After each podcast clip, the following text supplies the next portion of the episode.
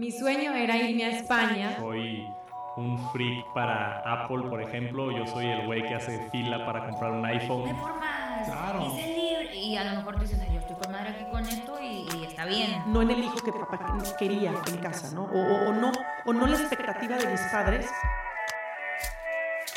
Hola titanes, bienvenidos a este nuevo episodio. Les recordamos que ya estamos muy próximamente a estrenar nueva temporada con nuevas entrevistas y nuevas personalidades y por lo pronto te dejamos con las mejores historias de nuestros invitados. Fíjate que, o sea, cuando nosotros empezamos a hacer contenido, nosotros nos fuimos directo a Facebook. Ok. O sea, haz de cuenta que. eh, Fue sí, la sí, plataforma principal en un principio. Sí, sí, porque era, era muy fácil la viralización desde Facebook. Entonces, eh, YouTube es muy difícil que, que te estén compartiendo constantemente. sí, sí. Tienes que estar, estar apoyado a otra plataforma como Twitter para estar en conexión constante con, con, con, con tus seguidores. Entonces, nosotros le apostamos a Facebook y sin monetización. O sea, literalmente yo tenía dos trabajos y luego aparte a las 7, 8 de la noche vamos a ver estos chavos a grabar y grabamos hasta las 3, 4 de la mañana y al día siguiente otra vez y al día siguiente. Y así no lo llevábamos. Ok, era como un hobby eh, todavía en ese momento. Sí, sí, sí. Ya, ya cuando empezamos a monetizar fue... Se, se nos acercó una agencia de Phoenix, Arizona. Obviamente fueron 5 o 6 años. Te estoy hablando que eso fue hace 4 años. Ok, o sea, se tardaron cuatro años en que llegara una persona a querer como Sí. ver algún tipo de trato para poder eh, tener estos, estas, no sé, patrocinios o de alguna manera. Sí, sí, o sea, li- literalmente nuestro- nuestra manera de monetizar era de que, ¿sabes qué? Vamos a sacar un patrocinio de algo y ten 500 pesos cada quien y ya. Sí, para cu- cubrir un evento, para Ajá. cubrir un tipo de producto, etcétera. Sí, sí, sí, entonces esa era nuestra monetización, o sea, no era directamente desde las plataformas digitales, sino era de, oye, agárrate un algo que te esté ahí apoyando, ¿no? Ok. Eh, ya cuando empezamos a monetizar desde Facebook, eh, hazte cuenta que nos abrió todo el panorama. O sea, nosotros veíamos como que, ay, está divertido y jajaja, jijiji, haciendo, nosotros hacíamos, si no mal recuerdo, dos videos a la semana. Ok. Entonces no- nos sentamos con estos chavos de Phoenix y empezamos a platicar de, de cómo funcionaban los contenidos y empezamos ya a profundizar sobre los temas. Y, y as- así nos abrieron el panorama y es de que, oye, ¿sabes qué? Si quieres funcionar, o sea, tienes que estar haciendo contenido diario y tienes que ser constante y tienes que tener una línea y tienes que... Entonces, aprendimos demasiado, demasiado en, en- en- en ese transcurso y ahí fue cuando empezamos a hacerlo de lengua y latinos después. Mi sueño era irme a España a estudiar a la Universidad de Navarra, pero pues no tenía dinero y, y también mis papás me dijeron, no, pues prueba algo de irte a vivir un poco, irte a vivir fuera de la casa, pero un poco más cerca, a ver cómo te va y dentro de un año vuelves a analizar si, si vale la pena que te vayas a España. Ok. Y bueno, entonces por eso es una de las razones por- por... las que me fui a Ciudad de México y, y también muy bueno, o sea, como que siempre había vivido, o sea, todos los años, todo el tiempo habíamos vivido en Monterrey, pero como que conocer la experiencia de vivir en Ciudad de México creo que vale muchísimo la pena. Sí, porque aparte eras foránea aquí en Monterrey, pero de casa. Sí. Entonces, porque te veían tus papás Ajá. con tus hermanos. Entonces, digo, sí es una experiencia diferencia, a diferencia de la mía, que por ejemplo, yo soy de, otro, de otra ciudad y yo me vine a Monterrey a estudiar mi universidad. O sea, ¿De solo. dónde eres tú? De Matamoros. De Matamoros, Estamos ya. aquí a tres horas y Ajá. media. Digo, realmente soy de aquí. Soy, o sea, No, sí, sí, pero- súper cerca. Pero bueno, eh, en contexto es de alguna manera similar, donde pues yo soy foráneo, y, pero sí soy foráneo porque vivo solo y pues ya en, en mi propio depa, mis propias cosas. Entonces, sí, a lo mejor tenías un sentido como de esa que querías Pues sí. independencia, eh, eh, rebeldía de alguna manera. Y entonces estando en comunicación me di cuenta de eso, me devolví a Monterrey, empecé a estudiar gastronomía, feliz, terminé la carrera y en el Inter, mientras estudiaba la carrera de gastronomía, mis papás me regalaron una maquinita para hacer helados, una maquinita a cocinar muy casera y pues yo hacía, seguía tal cual, recetas que me encontraba en libros, recetas que me encontraba en internet y todo funcionaba perfecto. Pero termino la carrera, empiezo a trabajar en un lugar, a, a ayudar a, a montar una cafetería desde cero y seguía haciendo las recetas, pero es cuando empiezo a transformarlas y decir, es que yo quiero que sepan más a chocolate y le metía más chocolate y fracaso total. O yo quiero que tengan menos cantidad de azúcar y luego nunca se congelaba. Entonces, pues empecé a investigar dónde aprender sobre helado, porque el helado necesitas una técnica muy bien ejecutada, necesitas una fórmula súper bien equilibrada para obtener resultados óptimos. Y entonces empecé a investigar y había cursos en Estados Unidos, cursos en Francia, y mi papá me preguntó un día, ¿dónde te has comido el mejor helado? Y yo, pues, que yo recuerdo en Italia. dijo, vete a Italia. Entonces investigué, me encontré una universidad en Bolonia, tenían el curso, una familia me podía recibir y pues me terminé yendo tres meses para Italia y allá aprendí todo lo, pues, toda esa parte técnica. Vuelvo a México eh, con esa misma maquinita, pues digo, ¿qué hago? O sea, no tenía dinero para comprar una máquina más grande, tenía todas las ideas, todas las recetas, toda la ilusión de poder compartir todo lo que había aprendido. Y entonces se me ocurrió decirles a mis amigas, en tu cumpleaños te hago el sabor que quieras. O sea, tu sabor favorito, me dices cuál es, yo lo transformo y te lo hago. Pero también puede llegar el punto donde, oye, pues ya tengo que buscar otra cosa, o sea, no me puedo quedar más aquí en el rancho. Y está bien, quiero aclarar, porque creo que llegamos a una época donde todo es bombardeo de ve por más, Claro. y sé libre. Y a lo mejor tú dices, "Ay, yo estoy con madre aquí con esto y, y está bien, pero yo quería más. Y fue como dije, no, pues me, me- me tengo que ir de aquí. Una vez había venido a Plaza Sésamo y yo dije, quiero vivir en Monterrey, no, me gusta mucho. Por Plaza Sésamo.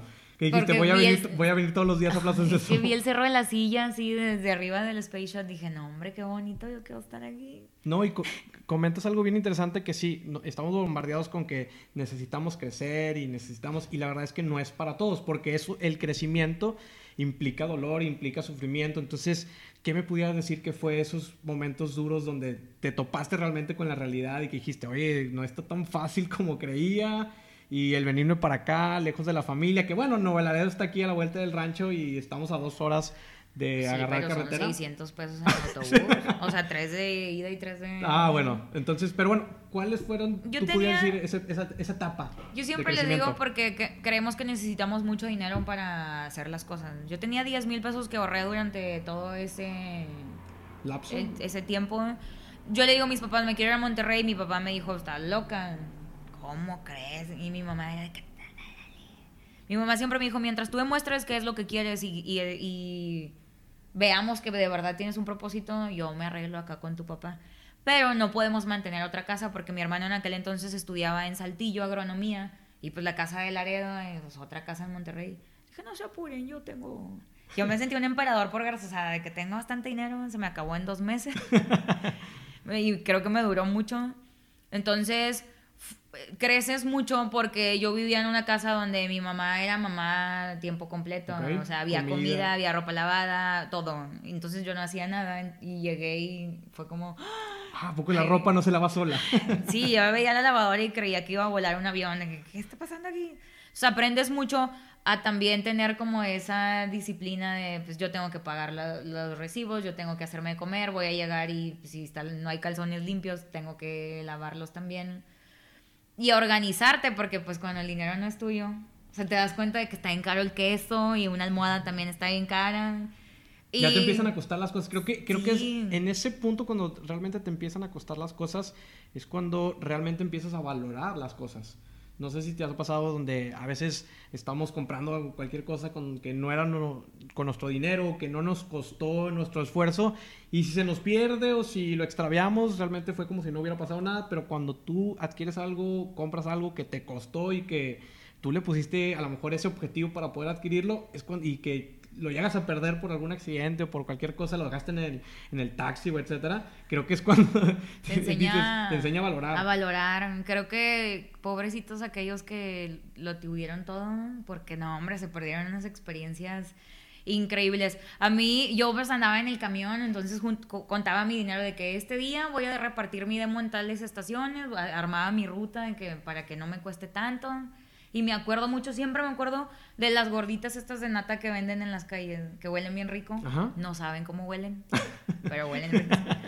Sí, es tú piensas que vas De a ver riquísima y no sabe nada. Pero yo me acuerdo así, estaba esperando el camión y que quería una gordita y no la podía comprar porque entonces ya no me iba a Ya poder subir al camión. Entonces, siempre que veo las gorditas de nata, me acuerdo que, pues, al- alguna vez estuvimos... Siempre podemos estar peor. No hay, no hay un fondo todavía más abajo que lo que estás. De que, sí. O me gusta pensar de que algún día nos vamos a estar riendo de esto. Mira, yo, yo creo que tomé una, una trayectoria bastante tradicional hasta mis 25 años.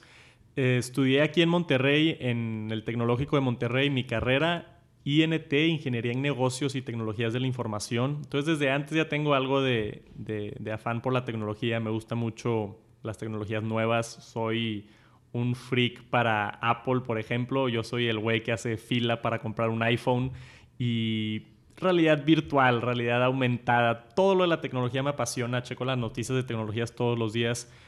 Y yo había emprendido o tratar de emprendido varios proyectos durante, desde que tengo 15 años hasta los 25 y muchos fueron fracasos.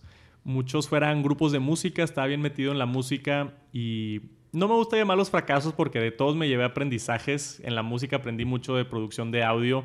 También tuve un proyecto como productor en, una, en una casa productora y ahí aprendí muchísimo de video, a grabar video. Entonces son habilidades que fui agarrando y acabé carrera y empecé a trabajar en, en una empresa que se llama Grupo 4S, consultoría inmobiliaria. Y la verdad, así por el estilo de vida Godín, por así ponerlo, no me encantaba. Yo sé que, que, igual hay mucha gente que se identifica los horarios fijos, que estás ocho horas en la oficina y realmente estás trabajando cuatro horas. La verdad, todos están haciendo güeyes en, en, Facebook o, en, o viendo videos o haciendo otras cosas. Entonces me, me estresaba el, el estar atado a un lugar donde no era eficiente. Y trabajé en esta empresa por dos años. O sea, me gradué, empecé a trabajar y justo cuando dos meses después de, empezar en este trabajo ya estaba buscando mi siguiente proyecto. ¿Qué voy a hacer? ¿Qué voy a emprender? Porque no quiero hacer esto el resto de mi vida. No quiero trabajar en una oficina el resto de mi vida. Eh, yo ya estaba como un poco acostumbrado a una vida, no sé, como que un poco más ruda. Entonces, el cuerpo pasa por un proceso de adaptación en donde estaba acostumbrado a recibir ciertos alimentos y de repente ya no los tiene, ¿no? Entonces tienes que acostumbrar a tu cuerpo, tienes que acostumbrar a tu cuerpo a que tiene que funcionar con un mango y un coco. Yo las primeras dos semanas tuve un momento muy, muy duro en donde sentía que mi cerebro no funcionaba, en donde yo soy sumamente creativo y, y la herramienta, mi herramienta favorita es mi cerebro. Entonces, imagínate que estás martillando o haciendo algo y pones el martillo al lado y volteas y de repente es, ¿qué, qué estoy haciendo? O sea, como, y dices, no puede ser que, que no me funcione la cabeza. O sea, no puedo pensar, ¿cómo voy a ganar si no puedo ni ver dónde dejé el, qué estoy haciendo? Y entonces te preocupas porque dices, chale, no sé qué está pasando, mi cerebro no funciona, no le llegan nutrientes. Es un momento muy duro. Eh, yo creí, de repente tuve un, un momento en donde creí que me iba a volver loco. O sea, no, no entendía, como que no entendía la cordura y, daba mucho miedo. O sea, por dentro era de no, no manches. O sea, esto está, está muy rudo el que no, no tengo el control de mis pensamientos y mis emociones y eso te asusta un chingo un momento de fracaso, el, el más grande, he tenido muchos grandes, pero un momento de intento pudo haber sido cuando estudié la licenciatura en ballet y contemporáneo, que me corrieron por ser gordita, este, y que yo pensaba que el mundo se me iba a venir encima, yo pensaba que yo había decepcionado mucho a mis papás, yo pensaba lo peor de mí, pero luego me di cuenta que en realidad no me estaban cerrando, o sea, me estaban cerrando una puerta así de este tamaño, que yo la veía súper enorme, pero luego, después de que me, de que me cerraron esa puerta, me encontré con una bien grande donde cuando la abrí me encontré con un montón de gente que es el Team HIAP, muchos reflectores, un escenario bien grandote cuando me dijeron que yo nunca iba a estar en los escenarios, que nunca iba a verme bien en los escenarios. Allá estaba esperándome un escenario bien grandote. Cuando me subí, dije, ¿qué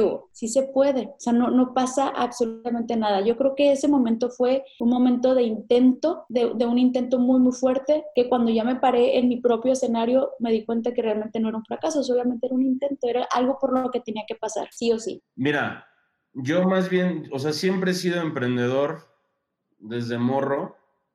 Fui empleado de dos, tres, en dos, tres estudios de animación y luego puse mi propio estudio de animación en el 2002. Yo tenía 26.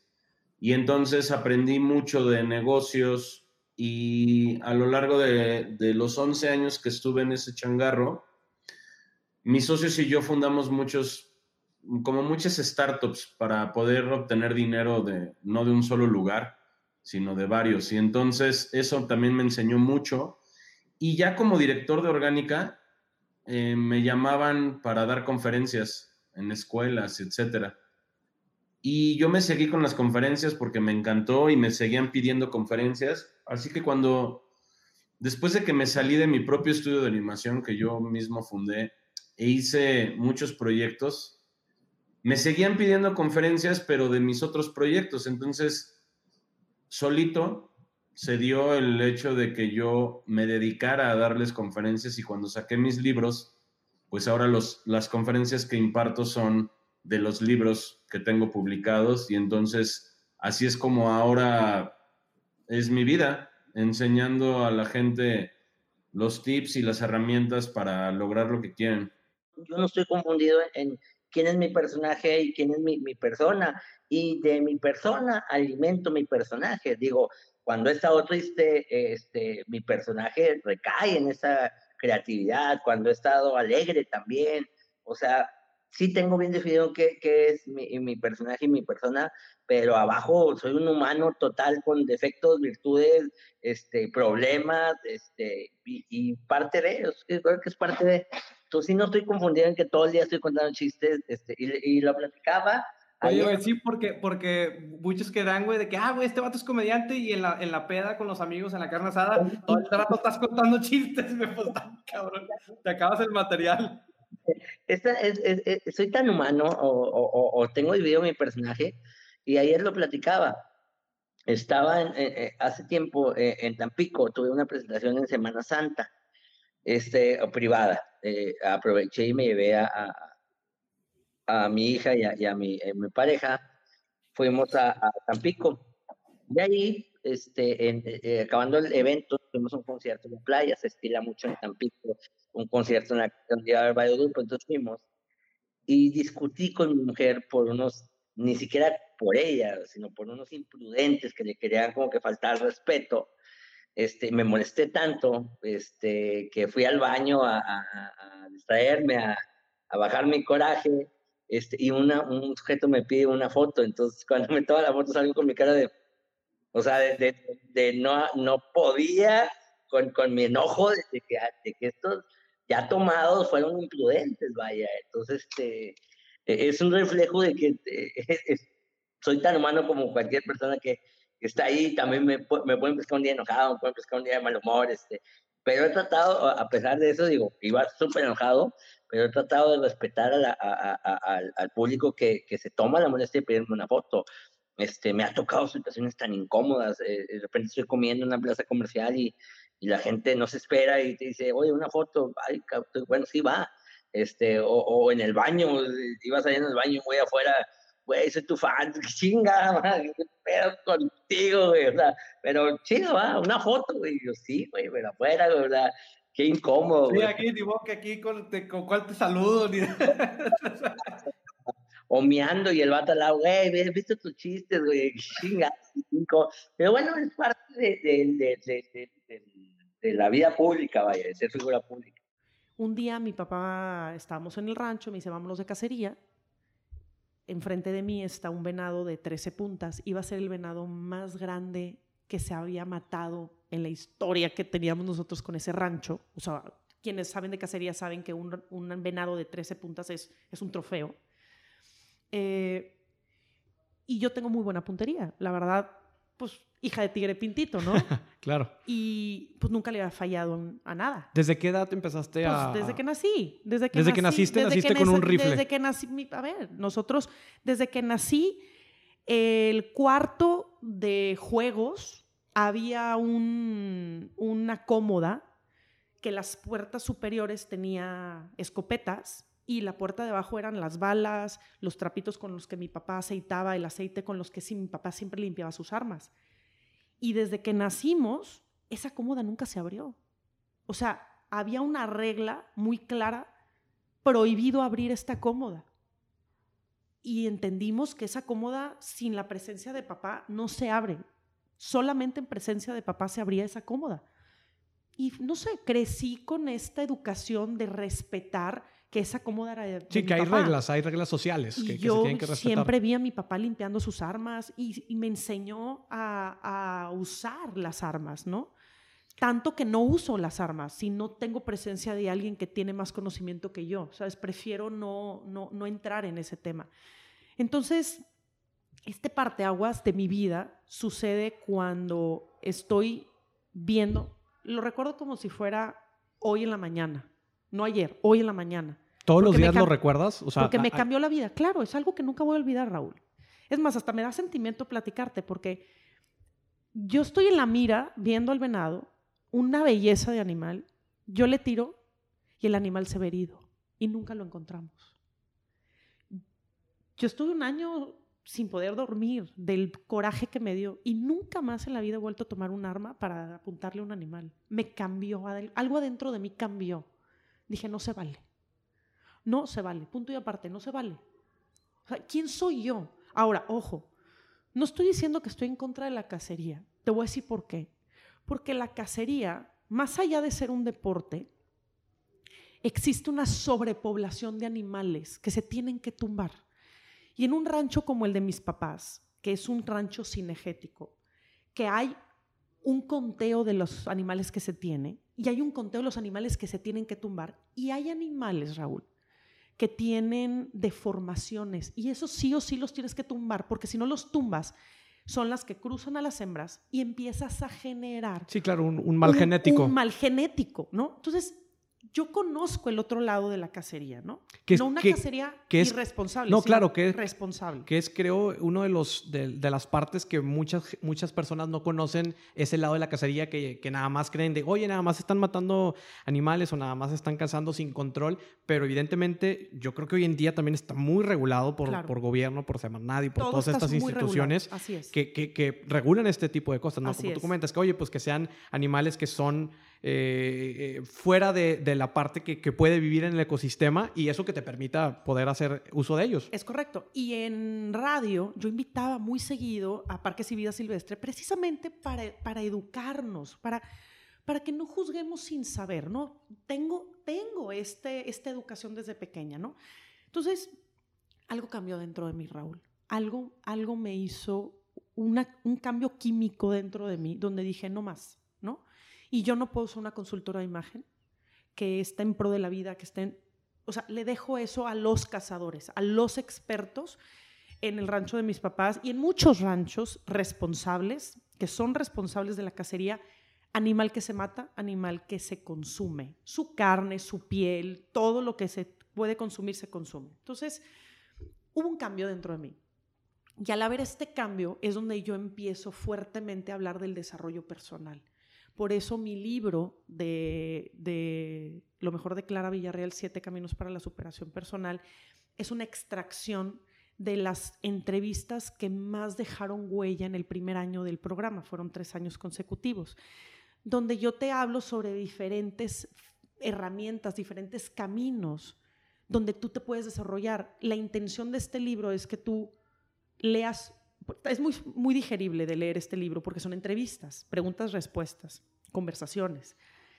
Si tú ves el, el índice, tú te puedes ir al tema que más te llame la atención. Y el tema que te brinca es donde tú puedes empezar tu desarrollo personal. Y de ahí es un, es un caminito que no paras, ¿no? Entonces, fue como ese parteaguas en mi vida donde me dejo a un lado la vida familiar, la vida de la cacería y todo este tema, para convertirme en lo que yo, Clara Villarreal, quiero ser y no ya en la no en el hijo que papá que- quería en casa, ¿no? O, o- o no o no la expectativa de mis padres, sino la expectativa mía, la propia, ¿no? Entonces fui ahí, estuve un año ahí, fue muy bonito el lugar, fue en San Diego, pero empecé a ir, porque tenía 20 años, empecé a ir a Tijuana. Y estamos hablando de Tijuana en 2008, que era bastante... Muy caliente, eh, muy- caliente, ¿no? sí, como, sí, en sí. todo, como el casino, ¿no? En todos lados estaba, estaban diciéndome, no vaya a Tijuana, no, no, no haga cosas locas, me van a secuestrar, me van a robar, me van a violar, me van a hacer todo en Tijuana. Y hasta la fecha no me han hecho nada. Me han, o sea, yo, yo empecé ahí a amar México porque digo, mira, aquí tengo tanta gente que le tiene un odio a los mexicanos, ¿qué le han hecho? ¿Por qué, no? Yo no entendía, yo iba solo, iba completamente solo, sin ni siquiera hablar también español. Realmente el italiano y el inglés que hablaba, pues me la llevaba y me empecé a, a hacer amigos en Tijuana hasta que iba una vez sí, una vez no, cada fin de semana. Y luego iba, a, pues sí, casi, casi vivía más allá que, que en San Diego. Y todo pensaba que estaba loco. Y me iba caminando entre la línea, entre los antros de la línea, que es la, la Ujú. frontera, a la frontera, que son como unos 2, 3 kilómetros. Así, en medio de la nada, sin Porque, bueno, hay otros asuntos. Sí, sí, sí. Pero sí, o sea, de ahí empecé a amar México como, como digo, no manches, aquí sí me siento gusto, aquí siento gente que, que sí es sincera, que es real. Yo siempre tuve un conflicto con la gente que no es real. Ajá. Desde ahí podía decir que se formó mi carácter, ¿no? Y de ahí, bueno, conocí México y decidí estudiar en México. Dije, no, pues aquí me gusta mucho. Fui a mi país eh, de regreso y mi papá, bueno, ya, ya hiciste todo, ya te pagué todo, ahorita a estudiar. No, la verdad quiero conocer México. No, ¿sabes qué? Chinga tu madre, me dijo, literal. Y digo, no, pues Sí. chinga tu madre tú, es mi vida y yo hago lo que quiero y así. No, pues no te voy a pagar nada. Ujú. Bueno. Y, y nada, trabajé un rato ahí entre restaurantes eh, como McDonald's, que trabajar de, en McDonald's en Suiza es como ir a, a lavar los baños en cualquier país, o sea, es como lo más bajo. Ujú. Mis amigos hasta dejaron de hablarme por, por eso. Ya, ya. Eh, fue, muy, fue muy cabrón, pero yo creo que, que le falta mucha, mucho sentido humanitario a Suiza, a los suizos, siendo un país que fundó, por ejemplo, la Cruz Roja. Que, es, que es el país como, que es la fundación más humanitaria del mundo, ¿no? Hay como una, una incongruencia en- entre todo eso y yo ya me daba cuenta de eso. Consideraban mal todos los demás. Un poco aquí como pasa en San Pedro y los demás Hemos llegado al final del episodio. Muchísimas gracias por llegar hasta este punto. Comparte este episodio, dale suscribir si estás en Apple Podcast y dale seguir si estás en Spotify. También recuerda que puedes compartir directamente en Instagram etiquetándonos arroba titanespodcast. Muchísimas gracias y hasta la próxima.